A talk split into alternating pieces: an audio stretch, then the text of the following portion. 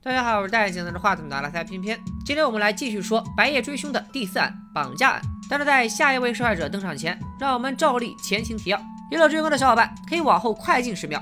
关小白和关小黑是一对孪生兄弟，弟弟是灭门惨案的在逃嫌疑犯，哥哥是想为弟弟翻案的前刑警队长。由于哥哥身患黑夜恐惧症，所以每到晚上，弟弟就会假扮成哥哥出门参与破案。上回我们说到，车震案横生波澜，至格中伏法；灭门案另有隐情，安藤秒杀青。在上一期视频中，楠姐就已经知道了兄弟俩的换人计划。她在老板娘的带领下来到了音速酒吧仓库，见到小黑是又气又恼，一方面为兄弟俩的刻意隐瞒而生气，另一方面，老板娘这个大美女居然比自己更早知情，楠姐当然要吃醋。关宏宇，你搞什么啊？瞒着我有意思吗？你知不知道我多担心你？发生这么大的事儿，你不告诉我，不相信我，相信你的自己人？这什么自己人？哪儿那么多自己人啊？冉楠，关队，你先别说话。关关队，我想跟宏宇单独聊聊，行吗？行啊，哥，要不你先回避一下。总而言之，经历重重磨难，恋人终于重逢。小黑身为 A 级通缉犯，他们的未来必然模糊不清。但楠姐还是决定把孩子生下来，毫无保留的相信自己的爱人。另一边，为了探明黑白兄弟背后的秘密，周巡趁小白不在家，亲自带队指导黄龙。还记得第一案中提到过，长风支队有一半都是小白的亲信，大家都不想得罪小白这位前队长。可在周巡的威逼利诱下，啊，没有利诱，光威逼了，小王等人只好硬着头皮闯进了小白家。这屋里怎么他妈这么黑？叔，您把眼这这这别这，把帘拉开。哦，尽管小黑已经尽可能的消除生活的痕迹，警方也确实没从现场找到任何线索，但周巡还是通过老虎不吃肉以及家里过多的食物储备等细节，猜出了小黑和小白保持着联系，甚至来过小白家里，而小白的电脑里很可能藏着重要线索。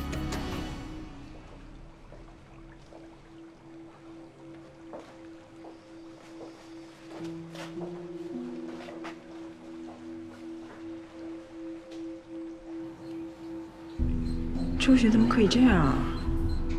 这不顾程序乱来啊！这只是红雨夜闯刑警队的后遗症。小白认为周巡之后一定会加强布控，派人二十四小时盯梢。如果贸然改变行动规律，反而会显得可疑。家既然回不去了，音速酒吧正式成为兄弟俩交接的大本营。小白和楠姐返回支队的途中，小白向楠姐道歉，表示他跟小黑并非刻意隐瞒，而是担心楠姐中了别人的圈套。两人离开后不久，大壮也通过无处不在的监控，一路跟来了音速酒吧。床都搭好了，你说红宇，你这算不算是金屋，这金屋藏藏娇呢？大壮带来了一条重要情报，除了上回小黑潜入的夜店外，安藤上周还连续两次去过同一家酒吧。本人不能放过任何蛛丝马迹的原则，小黑在哥哥已经出门的前提下，顶着哥哥小白的身份，只身来到那家和弦酒吧。线索没查到半点儿，倒是非常俗套的碰上了富二代调戏酒吧女歌手的戏码，又更加俗套的被女歌手当成了挡箭牌。看到这儿，我突然有一种不祥的预感。果不其然，小黑又更更更加俗套的揍了富二代一顿。你们以为这就完了？别急，好戏才刚刚开始。小黑就像被下了降头，装逼装上了头，突然忘记自己来这儿的目的，戴了富二代遗留的帽子，和酒吧驻唱喝起了小酒。这么演下去，不出事才怪。果不其然，下一个镜头，小黑醒了，映入眼帘的却是酒店陌生的天花板。他发现自己正赤身裸体躺在大床上，身后传来了陌生女子的声音：“你醒了。”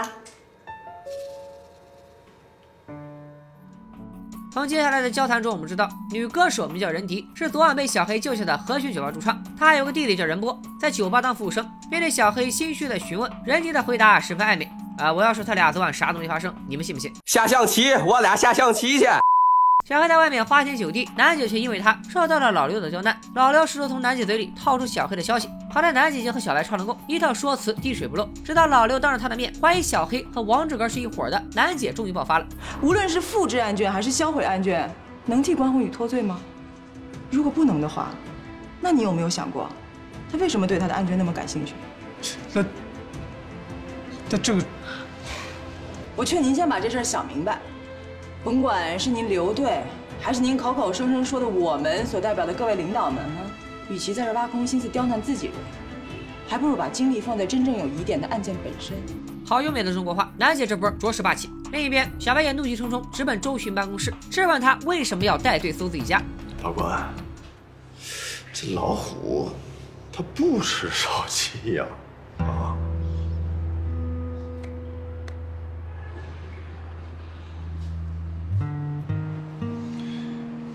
告诉过你，分谁位。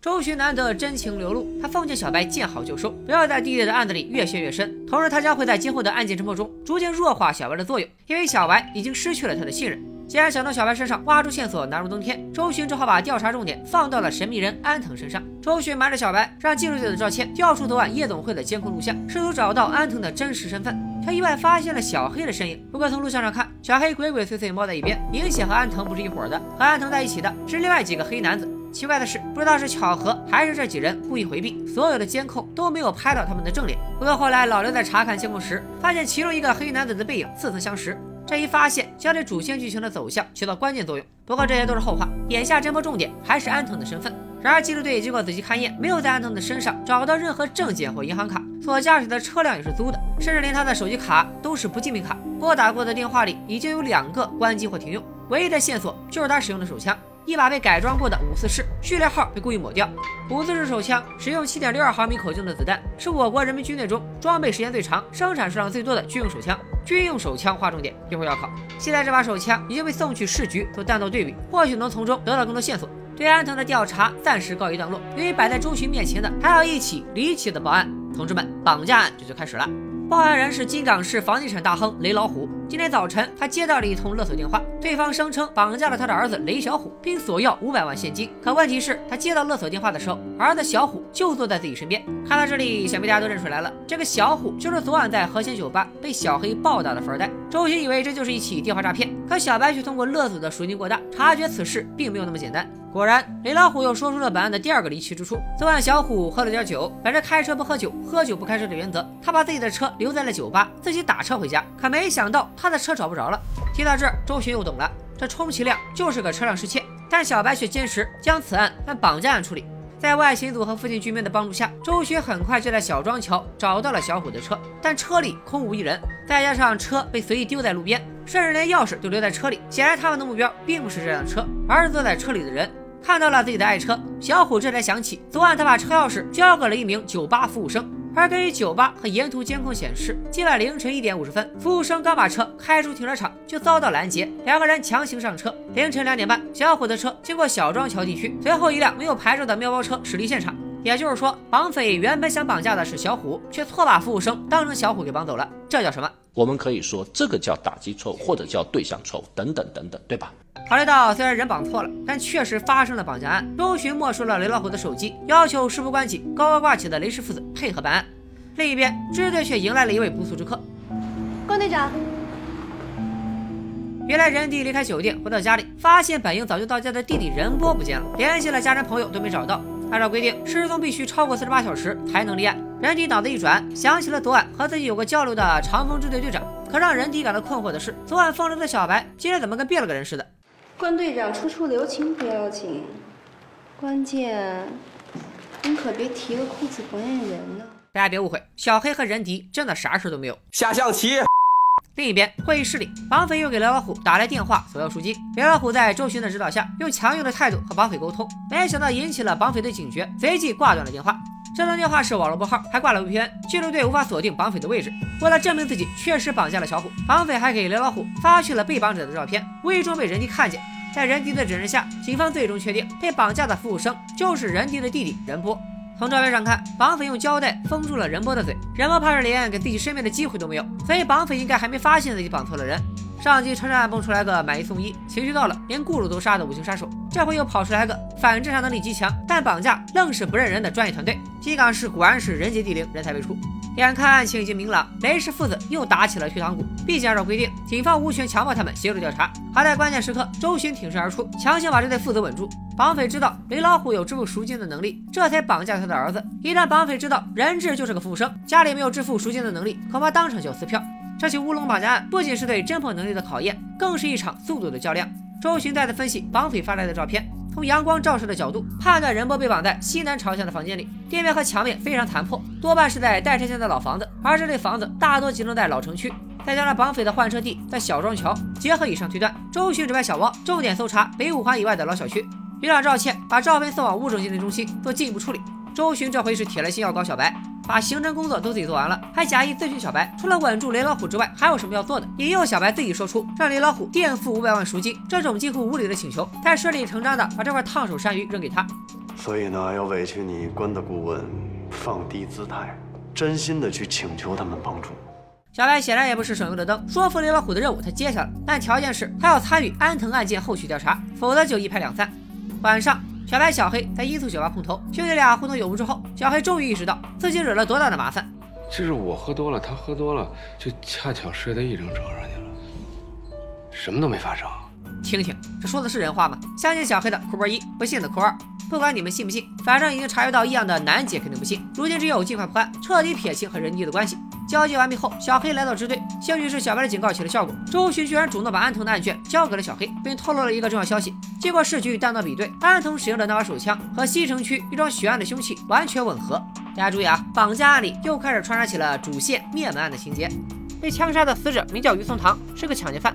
长期在西城、海港和长风区流窜作案，直到三年前，他在洞天后街被人以行刑式手法击毙。凶手和先前王志哥的杀人手法一致，也许这就是安藤和王志哥背后神秘组织的特征之一。尽管凶器一致，但案件毕竟时隔三年，他们也不能确定是不是安藤杀了于松堂。我也没看出来什么，所以要拜托你，关宏宇，没准能给点线索。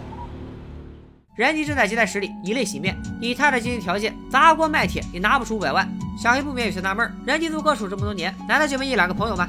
没想到任迪完全曲解了他的意思，误以为小黑要让他出卖肉体。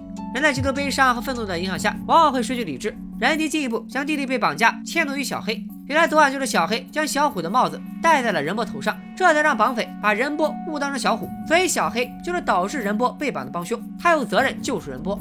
任迪独自离开支队，还主动坐上了小虎的车，打算用自己的办法筹借赎金。和弦酒吧里，台上是弟弟身处险境，却为了赎金不得不强颜欢笑的姐姐；台下是本该被绑架的富二代，心安理得的享受着灯红酒绿的奢靡生活。这世界有时就是这么荒唐又滑稽。第二天一早，小白抽身来到法医实验室，一方面是为了安抚楠姐的情绪，另一方面则是为了于松堂和安藤的尸检报告。楠姐发现安藤的膝盖处有旧伤，初步判断是被演习用的橡皮子弹击打形成的，所以安藤很可能是一名军人或者警察。小白离开法医室，正巧在走廊里撞见了救弟心切却被拒之门外的人迪。想到为了弟弟心力憔悴的自己，小白感同身受，不免动了恻隐之心，再三叮嘱人迪要控制自己的情绪，然后不顾众人非议的目光，破例带他一起进入了指挥室。经过物证鉴定中心处理后，周勋果然从劫匪发来的照片里找到了新的线索。他通过光线判断，拍摄场景除了西南方向外，在拍摄角度的一侧还有一扇大窗，也就是说，拍摄地位于一座即将拆迁的老塔楼。哎，老关，你觉得呢？再结合外星组的调查结果，比对技术队调出的户型图，周巡大胆猜测，人质就在天方小区。于是带着小王即刻出动。小白则成了留守儿童。雷老虎埋怨任波连累自己，刚好被人机听见，两人把警局当成了菜市场，房顶都快掀了。面对扬言要终止协助的雷老虎，小白终于怒了。哎，我跟你这么说，现在是我在跟你说，你是搞房地产的吧？相信你在地产业能走到今天的地步，也是经历了不少挫折。那那是。而我们呢，有经济队。是专门调查那些爆发的公民之前的蹉跎岁月。不是，不是你你你什么意思啊？你是在威胁我吗？我不是在威胁你，我只是在向你介绍我们的一种工作方式。小白一顿社会科，闹得老雷头皮发麻，最终选择了配合。恰好在这个时候，绑匪再次打来电话。和周巡的强硬不同，小白选择了相对柔和的沟通方式。在小白的指示下，雷老虎以资金周转为借口，和绑匪打起了太极拳，尽可能的给警方的营救行动争取时间。小白通过通话内容断定绑匪还没发现警方已经介入，任波暂时没有性命之虞。没想到意外还是发生了，绑匪为了威慑雷老虎，发来了一段来自外网的视频。按照规定，人质家属应当回避，可小白却以人质家属的精神状况为由，让任迪留在了指挥室。等到他反应过来，为时已晚，因为视频里的绑匪活活剪断了任波的一根手指。小白脸色顿时大变，却不是震惊于绑匪的凶残，而是发现手指被剪断时，任波居然毫无反应。人迪亲眼看到弟弟的手指被剪断，心态当场炸裂。而此时的小白还不知道，这条视频成了压垮人迪的最后一根稻草。小白的疏忽将酿成大祸。紧接着，绑匪再次打来电话，要求雷老虎在今晚十二点前筹借赎金，届时他们会告知交易地点。营救任务只剩最后九个小时。另一边，在赶往天方小区的途中，小王迎来了他全剧的高光时刻。他想到绑匪临时租房关押人质，他们使用的水电天然气一定极少，将水电信息、户型和租住人员相结合，就能有效缩小搜查范围。插播一条场外信息：前段时间破获的杭州杀妻案中，据说几位业主就是根据受害人家里突然暴增的用水量，大胆猜测出凶手处理尸体的手法，甚至影响了警方侦破方向。他们的思路和小王不谋而合。白夜追凶的部分细节，着实有些细思极恐。题外话到此为止，让我们回到周巡那边。在物业的协助下，警方很快锁定了一座塔楼的六零二室。由于时间紧迫，周巡等不及特警支援，带着两个全副武装的探头，秘密潜入塔楼，准备实施营救。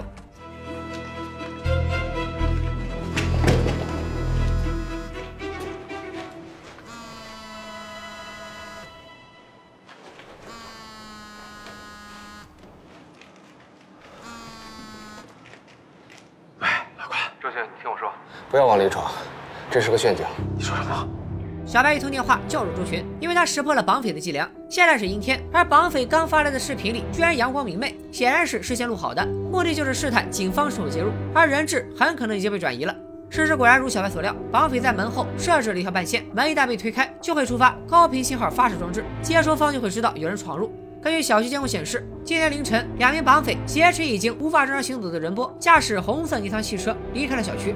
技术队根据车牌号找到了车主，可车主说这辆车一周前就被他外甥刘岩借走了。刘岩这个人有过犯罪前科，很有可能就是其中一名绑匪。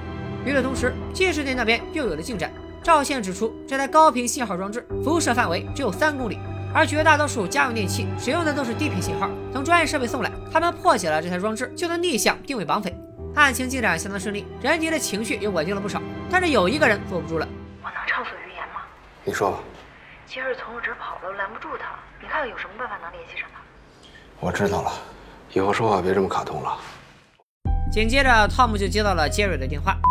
紧接着，小白就接到了小黑的电话。被人敌刀的绑架的小黑难以忍受内心的自责，希望提前和小白交接，为案件侦破出一份力。小白表示十分理解小黑的心情，但时间紧，任务重，随时可能有突发状况。他会尽量汇总所有线索，交接后小黑就可以施展他的长处，全力实施抓捕。花开两朵，各表一枝。周迅已经成功锁定了那辆红色尼桑，并带领外勤组展开跟踪。没想到车里只有刘岩这一个绑匪。周迅很快确定出绑匪和人质已经分离，在找到另一名绑匪前，绝对不能打草惊蛇。消息传回指挥室，小花想到车里的绑匪为了确保安全，很可能定时和挟持人质的绑匪联络。他们可以尝试通过定位通信信号逆向定位另一名绑匪的位置。小白表示徒弟终于成长了，然后兜头就是一盆冷水。金港市人口超千万，绑匪身边的信号有成千上万，想逆向定位堪比大海捞针。而且绑匪采用赎金分离策略，在拿到赎金之前，两个绑匪不会碰头。目前唯一的办法就是先付赎金，再实施抓捕。然而目前唯一能拿出五百万的雷老虎拒不配合，人体万念俱灰，心中升起邪念，一个大胆的计划逐渐萌生。这边小白急得焦头烂额。支队又迎来了一位不速之客，小花的前男友叶方舟。他之前也是刑警，后来因为严重违纪被老刘逐出警局，这才来找小花，颇有些想复合的意味。小花表示十分感动，然后当场拒绝了他。但是叶方舟可不是个没有故事的男同学。还记得老刘在夜总会监控里看到的熟悉的背影吗？那个人就是叶方舟。他的出现将为绑架案和主线剧情带来极大的变数。侦破暂时告一段落，黑白兄弟趁机提前完成交接。小白再三叮嘱小黑一定要稳住绑匪。必要的时候可以谎称赎金已经备齐，为周巡带领的外勤组争取时间。然而摆在小黑面前的最大难题不是迫在眉睫的绑架案，而是妒火中烧的楠姐。不是我说姑奶奶，我跟你解释多少遍了，我跟人家之间真的没发生什么。没发生什么啊？没发生什么是你哥发生的。啊？是吗？哎，那那有可能吧？我怎么没看出来？要要不然我我给他打个电话问问。好在一通电话打断了小黑的坑哥行为。电话那头传来人弟的声音，原来他为了筹集赎金拯救弟弟，回到了和弦酒吧，甚至主动要求和小虎去酒店开呃呃去酒店下象棋。然而任迪毕竟是个社会人，不会傻到认为自己委身于小虎就能让雷老虎拿出五百万。他深谙富二代的小伎俩，趁其不备调换了水杯，让小虎喝下了被他自己下了迷药的水。就这样，小虎成功把自己迷晕了。任迪带着昏迷的小虎离开酒店，原来他的真正目的就是要绑架小虎，逼迫雷老虎替自己垫付赎金。更厉害的是，经过这两天的耳濡目染，任迪也学会了一些反侦查技巧。提完要求后，他就扔掉了自己的手机。人鱼的绑架行动效果拔群，得知亲儿子真的被绑架了，雷老虎在不到一个小时的时间内就凑齐了五百万，安抚工作当然交给了交际花老刘。眼看着十二点的交易时间即将临近，小白叮嘱外勤组继续跟踪已经锁定的那个绑匪刘岩，并确定是和监测手机信号的区域。必要时可以设卡拦截行人车辆，务必尽快通过信号找到另一名绑匪和人波的位置。没想到意外再次发生，外勤组为了掩人耳目，分六个探组轮流跟踪开红色尼桑的留言。然而小王意外发现，探组里居然混进了第七辆车。从车牌号和 SUV 的车型来看，车里的人就是严方舟。小王刚想驱赶对方，没想到对方好像有所感应，提前变道离开了。小王也没有再管他，殊不知这将为接下来的抓捕行动留下巨大隐患。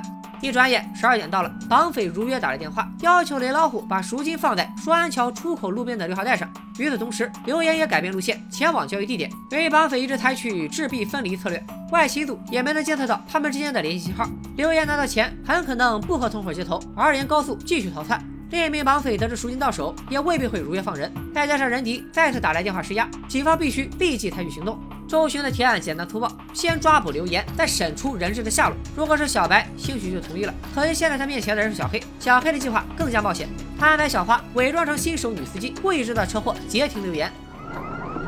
哎呀，我的妈呀，我的车！你怎么开车的你？你左转你不打灯啊？我我在左转车道上啊！我管你在哪条车道上，你开车你不打灯，谁知道你要往哪开的？你大半夜的，你看看这一辆车都没有，你在这左转道上，你给我磨磨唧唧一个多小时，好狗还不两道呢。小花假装报警，叫来伪装成交警的小汪。与此同时，辖区派出所截停附近车辆，刘岩果然按耐不住，给同伙打了电话。技术队成功定位到另一名绑匪的位置，就在距离支队不到三公里的地方。周巡立刻带队前往抓捕。可意外再次发生，刘岩无意中看到小王遗落在车里的配枪，立刻意识到警方已经介入。刘岩借口回车取驾驶证，一脚油门踩到底，逃离外星组的包围圈，还通知同伙立刻撤退。周巡立即展开抓捕行动，可还是晚了一步。尽管周巡已经封死所有出入口，绑匪还是从电力竖井逃之夭夭，就连任波也失去了生命体征。另一边，刘岩疯狂逃窜，小花驾车紧追不舍。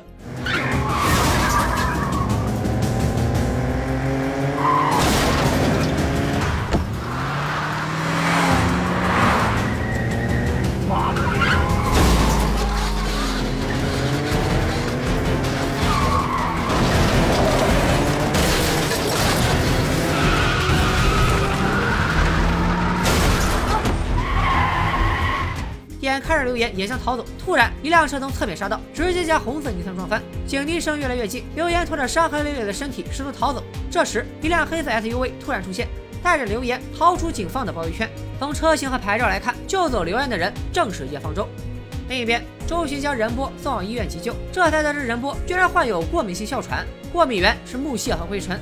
而任迪身为亲姐姐，看着弟弟被胶带封口，关在灰尘密布的塔楼里，居然能忘了这茬。最终，任波还是没能挺过去，死于绑匪和姐姐的愚蠢。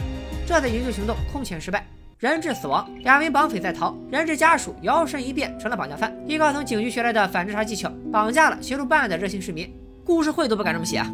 试图赎罪的小黑和有心干一番事业的周群，因此陷入了空前的消沉情绪中。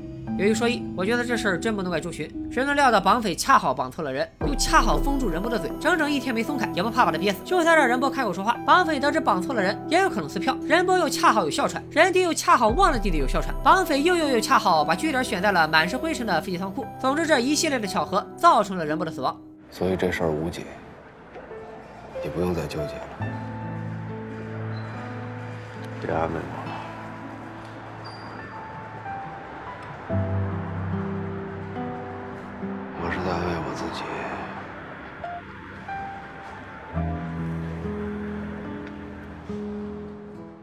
平复了情绪，小黑不得已向哥哥求助。为了稳定任迪的情绪，小白建议骗他说任波还在抢救，尽量拖延时间。小黑的想法则更加大胆，他想拍张任波的照片发给任迪，骗他回来自首，并不顾小白的反对，挂断了电话，开始执行自己的计划。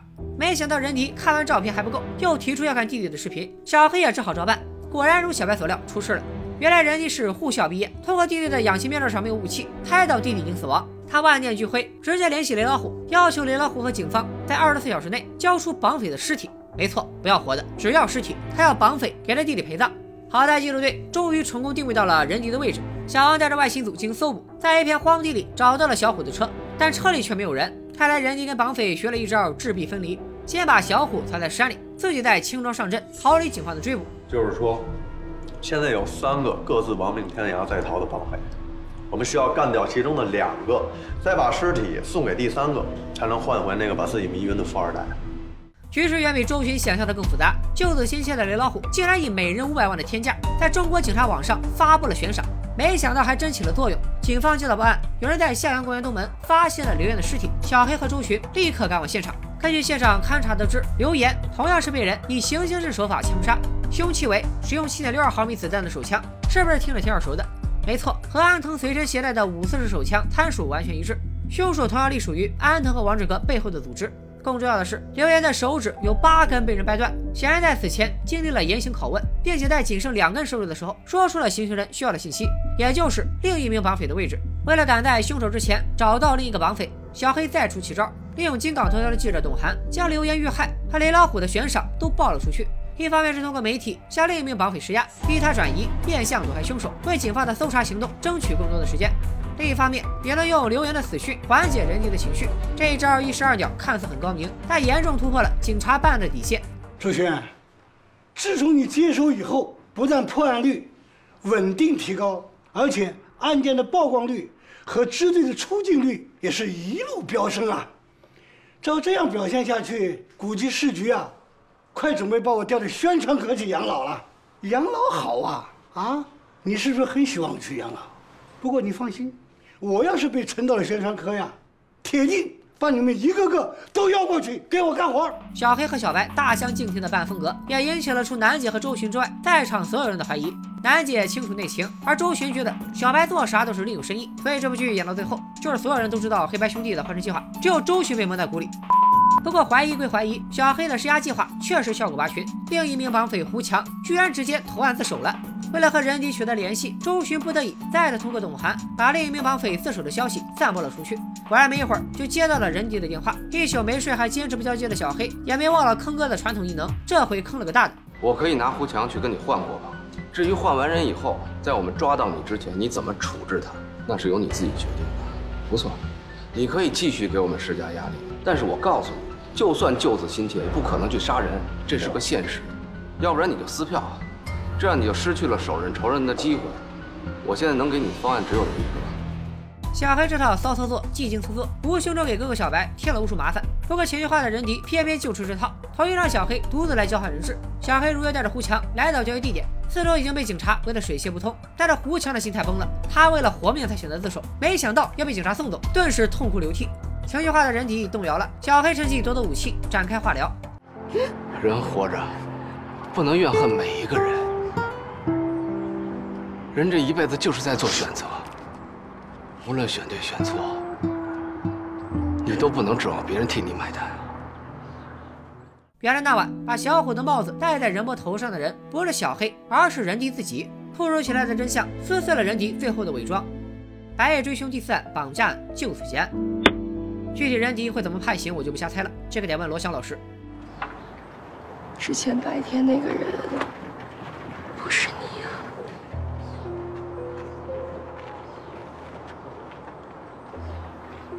但是我相信你，你是不会杀人的。小黑回到音速酒吧，经历了这次乌龙绑架案，小黑从心态和技术上都得到了长足的成长，也充分意识到了自己的弱项，请求哥哥小白教他刑侦破案，他要用自己的力量拯救自己。小黑不知道的是，他很快就将在《白夜追凶》第五案江州案中大显身手。以上就是《白夜追凶》第四案绑架案的全部内容。总的来说，绑架案的剧情 bug 相较另外几案明显增多，逻辑也相对混乱。用巧合推动情节发展，再用更多的巧合强行做到反转。人物的行为动机更是从一开始就在崩溃的边缘来回试探，甚至险些毁了前三案好不容易建立起的人设。除去逻辑上的 bug，想必看过原片的人都能感受到，这起乌龙绑架案叙事节奏散乱，平均三分钟换一个场景，二十秒换一个视角，光是整个剧情就杀了我一大堆脑细胞。大家不看辛劳也看苦劳，不看苦劳也看疲劳，给个一键三连支持一波呗。把绑架案当成一个独立案件，未免有些不够看，不妨把它看作为了使弟弟完成蜕变和推进主线剧情而专门设置的工具案。接下来的第五案江州案会非常精彩，这也将是兄弟俩第一次跨城市合作办案。叶方舟为何被逐出警察队伍？他又为何要介入这起绑架案？他背后的神秘组织想从刘岩口中得到的仅仅是胡强的位置吗？周巡有生之年能否识破黑白兄弟的计谋？本期点赞过二十万，我就继续加班加点干出《白夜追凶》第五案江州案。